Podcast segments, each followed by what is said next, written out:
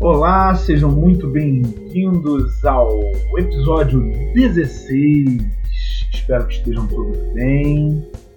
Espero que vocês estejam passando essa quarentena, mantendo a cabeça no lugar, procurando sempre, sempre, sempre calma, tranquilidade, eu sou Leonardo Sherman. Eu sou a Karine Aragão e esse é o Nadando na Modernidade Líquida podcast, seu mergulho semanal em diálogo e complexificação do cotidiano. Hoje nós discutiremos sobre como as práticas de quantificação da vida podem nos levar à desumanização e quais seriam os possíveis caminhos para mantermos a humanidade diante do momento que estamos vivendo. Vamos mergulhar remotamente? Vamos!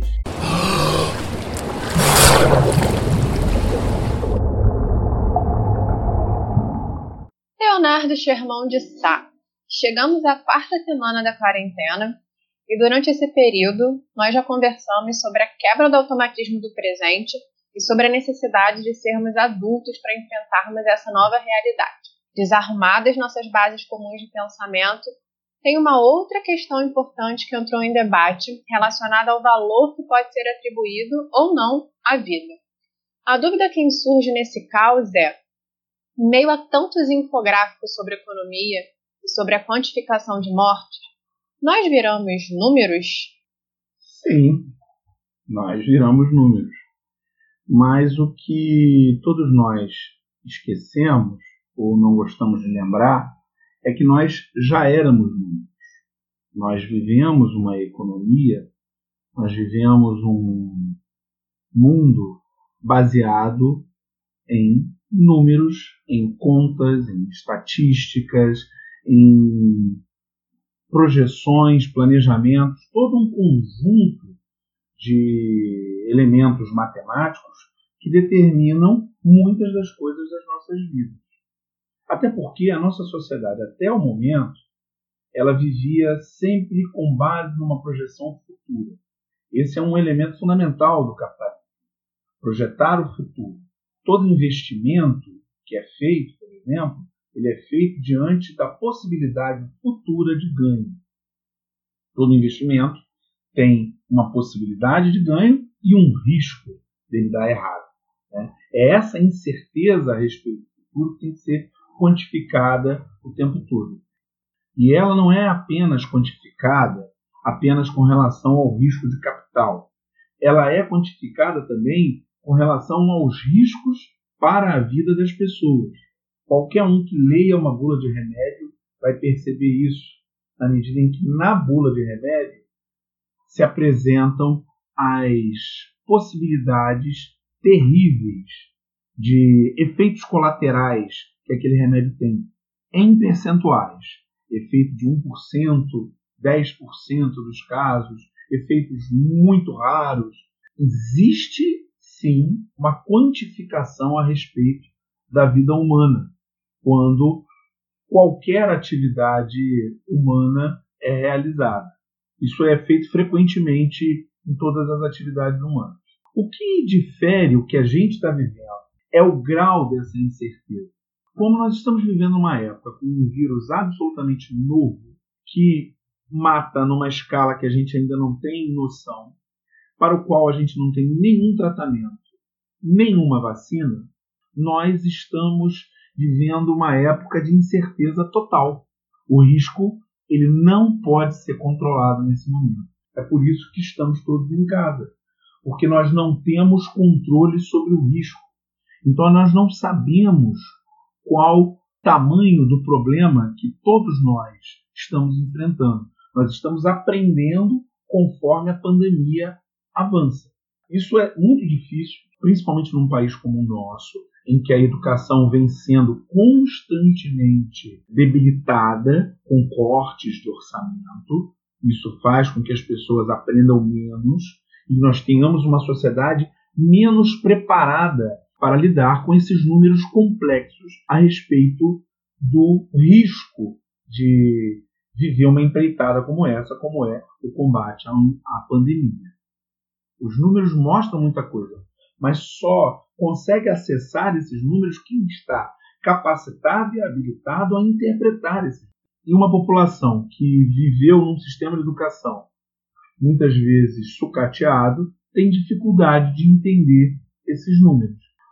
Se a gente for considerar o elemento central da questão, qual o valor da vida? Quanto custa uma vida? A gente pode dizer de cara que a vida tem um valor, mas não tem um preço. A gente pode dizer que a vida tem um valor na medida em que a gente ama. A gente ama os nossos familiares, a gente ama os nossos amigos e a gente quer sempre o bem para todas essas pessoas. Além disso, existe a autoestima, o amor próprio.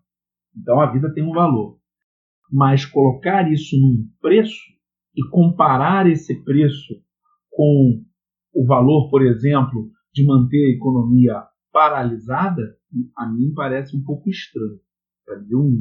É possível analisar isso friamente, considerando apenas os números e verificar o quanto cada pessoa produzindo na sua atividade poderia gerar de riqueza para o país. Mas, sinceramente, com a morte rondando as nossas portas, eu não vejo essa como uma boa medida a ser tomada nesse momento. Porque colocar um preço na vida é muito complicado. Entretanto, nós estamos colocando o tempo todo também. Porque o que a pandemia faz é trazer a necessidade de elementos que têm um preço para manter a vida. É o caso dos respiradores, é o caso também das máscaras, é o caso do álcool gel, é o caso dos cuidados médicos de toda a natureza com todas essas pessoas. Então existe um custo, sim, para manter a vida das pessoas. Mas como a vida tem valor e não tem preço, será que a gente deveria estar discutindo custo para manter a vida das pessoas nesse momento? Será que esse custo, algum número desse, seria alto demais? Será que há um valor alto demais para manter a vida? É muito difícil para mim fazer uma conta como essa. Mas há um economista dos Países Baixos, chamado Bram van den Berg, que deu uma palestra TED em que ele discute sobre qual o valor econômico da vida humana. E ele faz essa discussão a partir de um dado muito importante. Ele se pergunta qual o valor que as pessoas estão dispostas a doar no caso de grandes catástrofes. E fez uma análise disso. Ele chegou à conclusão que as pessoas estão dispostas a doar 7 mil euros para causas humanitárias. Mas ele chegou à conclusão também que as pessoas doam o mesmo valor para o caso de uma pessoa ou para o caso de mais pessoas precisarem de uma doação. As pessoas doam uma determinada quantidade e pronto. Há um segundo elemento.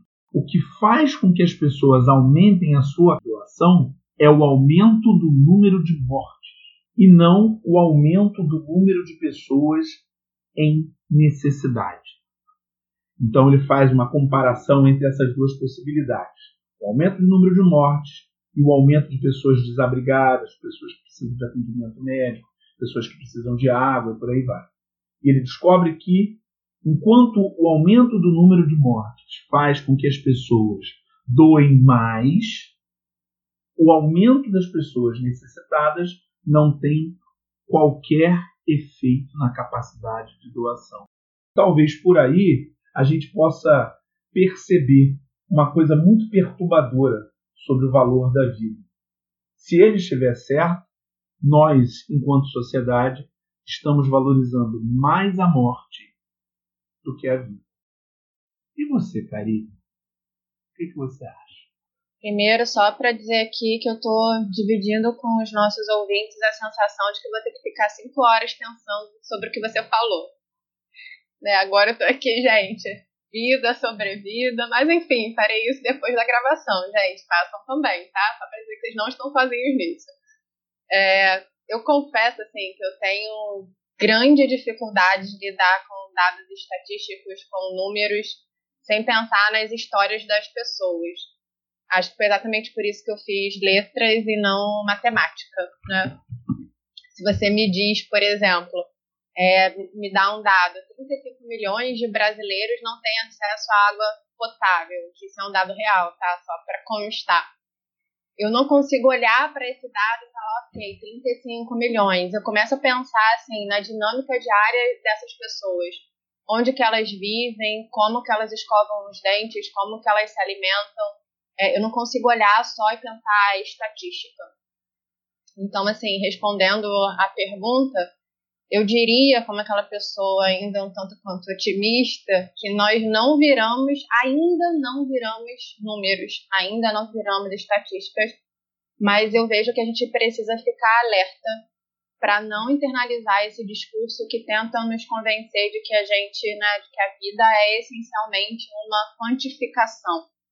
E aí a gente passa a pensar assim, sem, sem intervalo o quanto a gente ganha o quanto a gente pode comprar, para quantos lugares a gente viajou, com quantas pessoas a gente namorou, quantos amigos a gente tem no Instagram, quantas pessoas curtiram a nossa foto, quantos livros a gente leu.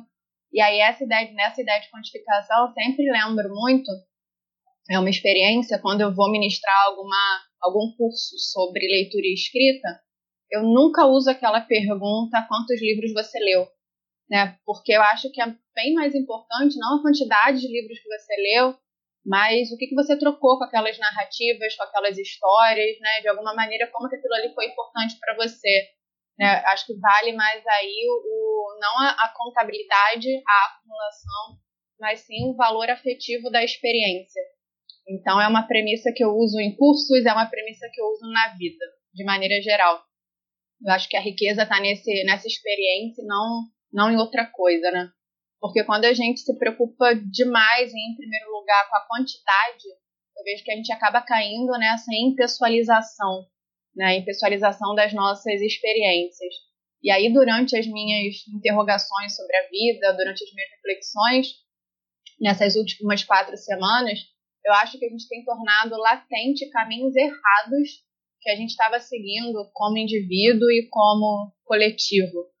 Eu acho que essa naturalização da imersão cotidiana em dados estatísticos, essa comparação maçante em pessoal para calcular onde morrem mais pessoas, como se a gente tivesse uma disputa sobre o número de mortes, é a potencialização máxima de uma coisificação da vida. E eu sei que a gente precisa, é lógico, se manter informado, sei que os dados são importantes, mas eu confesso que eu não consigo ler esses números sem pensar. Hoje, por exemplo, caramba, são 68 mil mortes ah, no mundo, são 68 mil histórias que acabaram, né? são 68 mil famílias abaladas chorando a morte de quem, de alguém que se foi. E até às vezes com a gente, é, a gente acaba fazendo isso, ou eu estou dividindo aqui o que eu faço. Assim, eu estou gravando várias videoaulas, né? Então tem certos dias da semana que eu tô cansada, né? A minha atividade pulmonar tá cansada. E aí, se eu não tomar cuidado, eu fico, caramba, é verdade. Eu fico, caramba, é, é, deixa eu ver se eu tô quente, deixa eu ver se eu vou espirrar. Porque a gente, né, acaba encucando com essas coisas. E aí a gente acaba entrando nesse clima de, de, de morte, de dados. E assim, quando eu olho esses números, essas 68 mil mortes, eu acho que o que vale aí é, não é se a pessoa era jovem ou idosa. Né? Na verdade, é que é, é uma história que acabou. Então eu fico pensando o quanto a gente tem e, e, de maneira maléfica impessoalizado a nossa vivência de maneira geral. Eu tenho começado a, a, expandir e pensar isso. A gente hoje impessoaliza a morte, mas será que a gente não estava caminhando já numa vivência impessoal? E aí, refletindo sobre isso, eu me fiz uma autocrítica, né? Eu fui me fazendo certas perguntas assim. Todo dia eu passo na portaria do meu prédio mas eu sei o nome de todos os porteiros? Não. Eu sei o mínimo a história deles? Não. Assim, eu sei o nome das pessoas porque eu passo no meu trabalho diariamente. Né? E eu não estou falando que a gente tem que saber o nome de todas as pessoas que passam pela gente na rua, mas eu passo todo dia pelo mesmo lugar no meu trabalho. E tem pessoas que eu não sei o nome, sabe? E eu tive, assim, que, que me dar um tapa na cara nessa hora e falar assim: não, você não sabe. Isso realmente me chocou, porque por mais que eu fale muito sobre essa ideia da coisificação e eu seja contra ela, né, eu não tinha me atentado para a forte presença dessa impessoalização no meu cotidiano. E aí, sentada no sofá, eu fiquei pensando: caramba, quantas vezes eu já falei numa aula, por exemplo, sobre o George Simmel, explicando a ideia do cotidiano nervoso, da vivência pautada pela indiferença como uma característica metropolitana, como ele coloca lá pra gente no livro A Metrópole e a Vida Mental.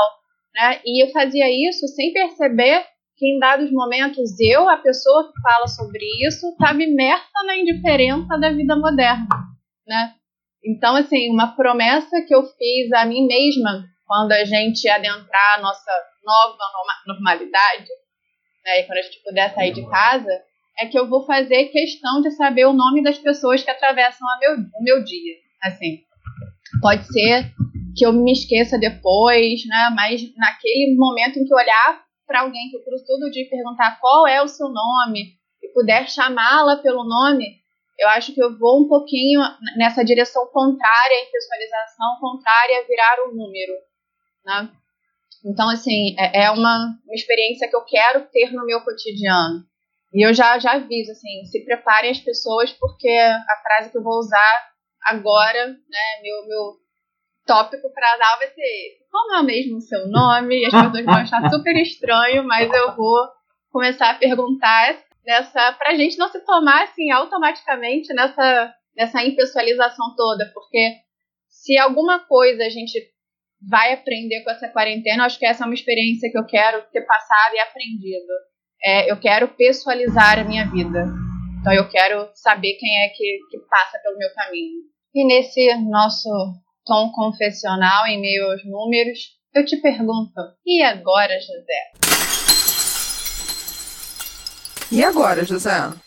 Leonardo Sherman, em meio a tantos números, estatísticas e infográficos, como você acredita que a gente pode não se render à desumanização durante essa pandemia, que a gente não sabe quanto tempo vai durar?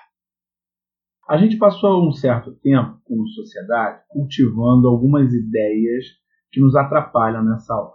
Ideias que diziam que você é um líder em si mesmo, e que você deve ser um empreendedor que é o único responsável pela sua felicidade e pelo seu desenvolvimento e pela sua força de vontade, você vai conquistar tudo o que você quer, todos os seus sonhos, carro, uma casa com piscina e um barco bonito. Esse tipo de mindset para utilizar uma palavra em inglês, ao gosto desse tipo de pensamento, esse tipo de mindset não nos serve, porque não é o individualismo que vai nos salvar. Pois o problema que nós estamos enfrentando agora é um problema coletivo e não existem soluções individuais para problemas coletivos.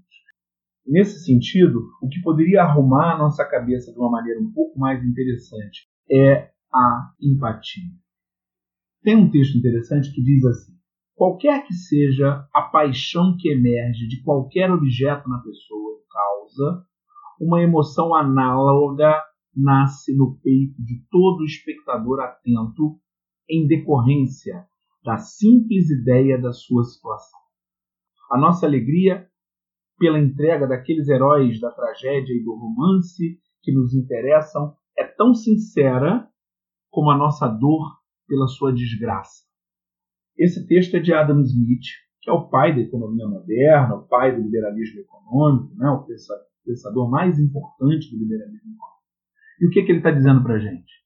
Que toda vez que alguém sofre, a gente sofre junto. E toda vez que, gente, que alguém fica alegre, a gente fica alegre junto. O nosso caminho em meio a esse caos talvez seja esse a gente tem que consumir os números, a gente tem que estar bem informado através de fontes que sejam legítimas. Mas, ao mesmo tempo, nós temos que olhar também para quem está ali do outro lado. Os nossos parentes, os nossos amigos, os nossos vizinhos, os nossos concidadãos, para usar uma palavra antiga, as pessoas que estão nessa sociedade e que estão vivendo tanto quanto nós essa pandemia, mas que podem estar também vivendo de uma maneira muito mais difícil do que nós. Nós temos pessoas que estão saindo, estão na linha de frente do combate à pandemia. Nós temos profissionais de saúde, pessoas que trabalham na área da manutenção e limpeza. Nós temos entregadores que estão rodando a cidade inteira entregando comida. Nós temos um, toda uma gama de profissionais que estão aí se expondo ao risco todos os dias. Além disso, nós temos pessoas que estão sozinhas em suas casas, pessoas que não têm condição de comprar coisas para elas mesmas, pessoas que não têm dinheiro para comprar comida porque a, o modo de vida delas foi totalmente prejudicado pela crise. Temos pessoas que moram em lugares onde não há água potável para lavar as mãos, que é a primeira recomendação de combate à doença. Então, talvez o melhor caminho para nós durante essa pandemia, e aproveitando que estamos na Semana Santa, nós temos que olhar o próximo como nós mesmos nos olhamos e tentar estender a mão para aqueles que estão em necessidade nesse momento. E você, Karine? Primeiro, eu quero fazer duas observações antes de responder. É, dizendo, primeiramente, que eu tô com saudade da gente gravar o podcast junto, porque vocês não estão vendo, mas a gente fica fechando e abrindo o microfone. E às vezes eu quero rir e penso assim: ninguém vai ouvir a minha risada, mas eu tô do outro lado rindo, né? Para começar. Mas para manter o som num limite de qualidade aceitável, a gente está tendo que fazer isso. Então é um, um contato sem contato. Eu também estou morrendo de saudade de gravar o episódio diretamente, olhando olho no olho, bem mais legal. Mas é o que tem que ser feito. Né? Até porque na hora, Leonardo Sherman pode fazer um monte de pergunta que não estava prevista para me deixar desconcertada para responder. Vou planejar isso para a próxima semana. Enfim, gente, adaptações da quarentena. E você falando do Adam Smith me lembrou uma autora que eu gosto muito, que é a Martha Nussbaum. Ela é uma professora, filósofa da, da Universidade de Chicago. E tem um livro dela que é Justiça Poética, que é um livro belíssimo, em que ela retoma o Adam Smith para desenvolver o conceito dela de empatia. Porque a defesa dela no livro é ela tentando explicar o tempo inteiro por que o mundo precisa das ciências humanas. Então é um livro muito bonito nesse sentido. Ela diz que a empatia atravessa a percepção de que o outro tem uma história. E eu guardei isso para minha vida, assim, o meu conceito de empatia certamente bebe muito nessa ideia. Perceber que o outro tem uma história e que eu não faço juízo de valor sobre a história do outro. Então essa percepção não é se a história do outro é melhor ou pior, mas simplesmente o outro tem uma história. Então, só para fazer esse, esse diálogo, enquanto você falava, ela vinha à minha cabeça. Né? É, e aí, quanto a essa a nossa pergunta, né, como que a gente não se rende à desumanização durante a pandemia, um fator, eu falei muito lá da, da, da ideia da pessoalização e tem outras questões que eu acho que podem ser um caminho para a gente. A minha visão quanto a isso, assim, para variar, é um tanto quanto utópica, né? Eu já me confesso uma pessoa utópica, mas vem muito da minha experiência de leitura das obras do Graciliano Ramos e do João Cabral de Melo Neto, é, especificamente nessa, nessa esteira. Esses dois escritores, né, eu tenho verdadeira adoração, eles têm um procedimento estético em comum que me encanta muito. É, quando eles trazem para a literatura o tema da desumanização, eles criam personagens com uma dificuldade enorme de comunicação e que passam por um processo chamado desnominalização, né? Ou seja, o nome dado a eles não alcança a função social e principal do nome, que é nos particularizar em meio ao todo, né? Nos identificar de modo peculiar e, próprio. Basta a gente lembrar, para dar exemplos, que em Vidas Secas, do Graciliano Ramos, o personagem Fabiano se comunica principalmente a partir de, sons guturais, né? Ele rosna para trazer o verbo que, que Graciliano coloca lá como uma imagem forte. Ou diante de situações que ele percebe injustas, ele se cala, né? ele escolhe o silêncio e a aceitação como é, são as únicas opções dele, porque ele não sabe expressar o que ele está sentindo. Então ele percebe a injustiça, mas não sabe externalizar. Então, esse é um processo de, de desumanização que eu acho muito perceptível na, na literatura do Graciliano, o quanto a nossa falta de comunicação nos desumaniza. Já no, no, no poema Morte e Vida Severina, do João Cabral, a ideia da não nominalização é muito forte. Né? Eu separei até um trechinho aqui para ler para vocês, que eu acho que, que ele coloca para a gente de maneira explícita uma vivência que a gente tem naturalizado e que não deveria. Né? Ele diz assim: é, O meu nome é Severino, não tenho outro de pia. Como há muitos severinos, que é santo de Romaria, deram então de me chamar Severino de Maria. Como há muitos severinos, com mães chamadas Maria, fiquei sendo da Maria do finado Zacarias. Somos muito severinos, iguais em tudo na vida. Na mesma cabeça grande, que a custa que se equilibra, no mesmo ventre crescido, sobre as mesmas pernas finas, e iguais também, porque o sangue que usamos tem pouca tinta. E se somos severinos, iguais em tudo na vida, morremos de morte igual, mesma morte severina, que é a morte de tu se morre, de velhice antes dos 30, de emboscada antes dos 20, de fome um pouco por dia. João Cabral de Melo Neto, ícone da literatura. Tanto Vidas Secas quanto Morte e Vida Severina, essas obras me fazem pensar que tanto a pessoalização da vida quanto a nossa capacidade comunicativa de verbalizar o que a gente sente são dados que nos tornam humanos, né? Por isso eu diria assim que insistir na comunicação verdadeira, no olho no olho, que a gente tem sentido tanta falta, né?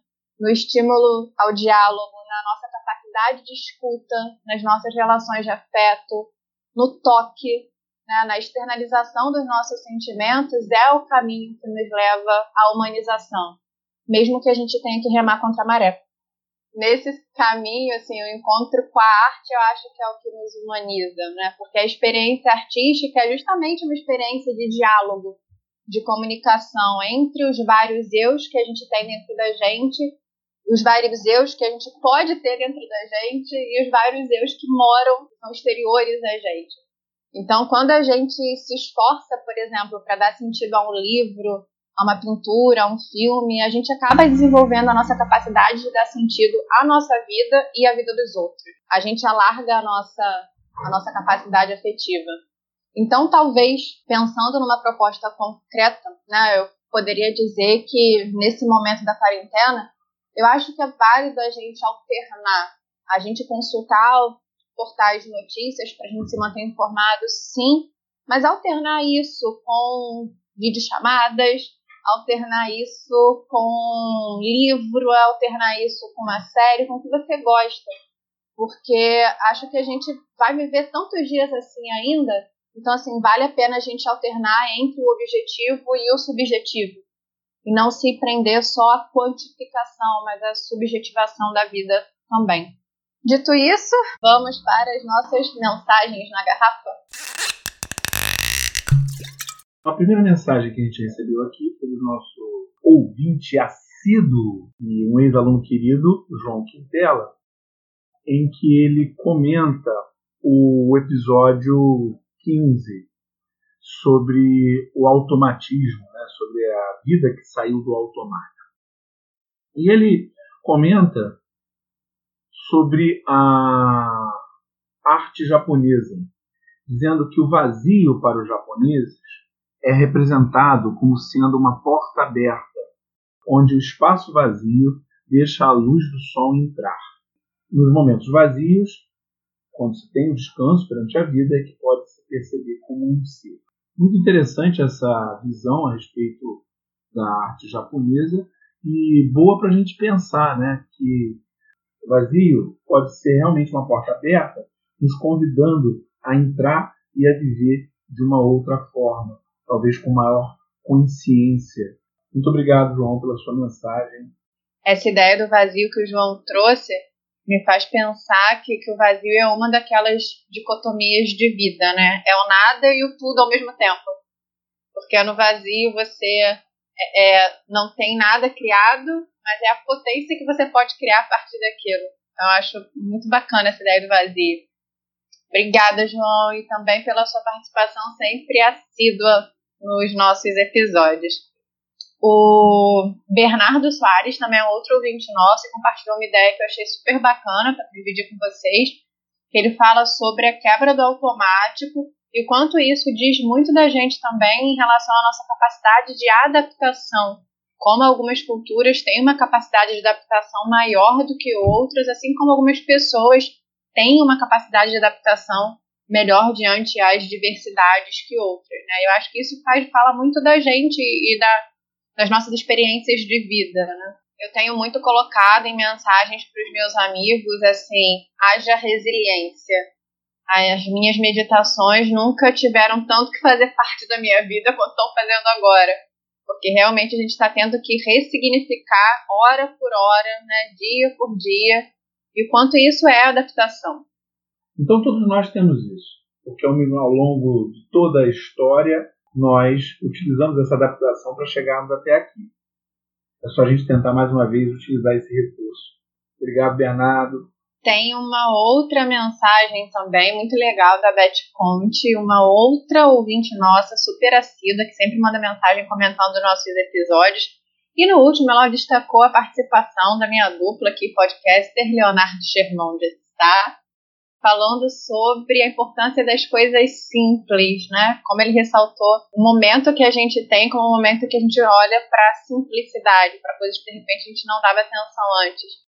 E isso realmente é muito bacana, porque assim, nós estamos em casa e com os nossos dias retidos, as coisas que a gente tem ali perto da gente. Então, assim, é sem querer, sem ser uma decisão nossa, nós fomos obrigados a olhar para aquele curto espaço ali que a gente tem todos os dias, em todos os momentos. Então, assim, é, é bacana realmente é olhar para o simples. E quem sabe a gente possa sair disso olhando para o simples, né? Sem precisar estar numa situação caótica. Eu agradeço sua mensagem e realmente a gente está nesse momento talvez redescobrindo valores que a gente tinha deixado guardados e que são muito importantes para nossa vida. E se você quiser mandar sua mensagem para a gente, recorra a um dos nossos canais. Nosso Instagram, NML Podcast, nosso Twitter, Na Líquida, e nosso Facebook e YouTube. Nadando na Modernidade Líquida. Você também pode mandar mensagens para as nossas redes pessoais, Karine Aragão Escritora, Leonardo Sherman, Léo Sherman. Valeu, galera. Aquele abraço. Achatem a curva. Até semana que vem. Tchau, gente. Um beijo enorme em vocês. Saudade dos nossos episódios presenciais, mas nós vamos voltar. Um beijo.